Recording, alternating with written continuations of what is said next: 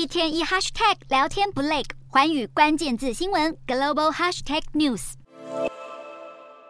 投资人持续评估美国联准会是否会在这个月暂停升息。市场方面，苹果在今年全球开发者大会推出头戴装置 Vision Pro 后，盘中股价一度创历史新高，又瞬间大跌。数据方面，美国五月非制造业指数意外降至五十点三，市场对美国经济的评估不那么乐观。美股四大指数全数收跌。道琼指数大跌一百九十九点九零点，收三万三千五百六十二点八六点；纳斯达克下挫十一点三四点，收一万三千两百二十九点四三点；标普五百小跌八点五八点，收四千两百七十三点七九点；非半指数下挫五十七点二九点，收三千四百四十四点一二点。欧洲股市方面，美国稍早公布的五月份非制造业数据比市场预期还差，再次引发投资人对经济前景的担忧。欧洲三大股市也全数收黑，英国股市小跌七点二九点，收七千五百九十九点九九点，德国股市下挫八十七点三四点，收一万五千九百六十三点八九点，法国股市下跌六十九点七八点，收七千两百点九一点。以上就是今天的欧美股动态，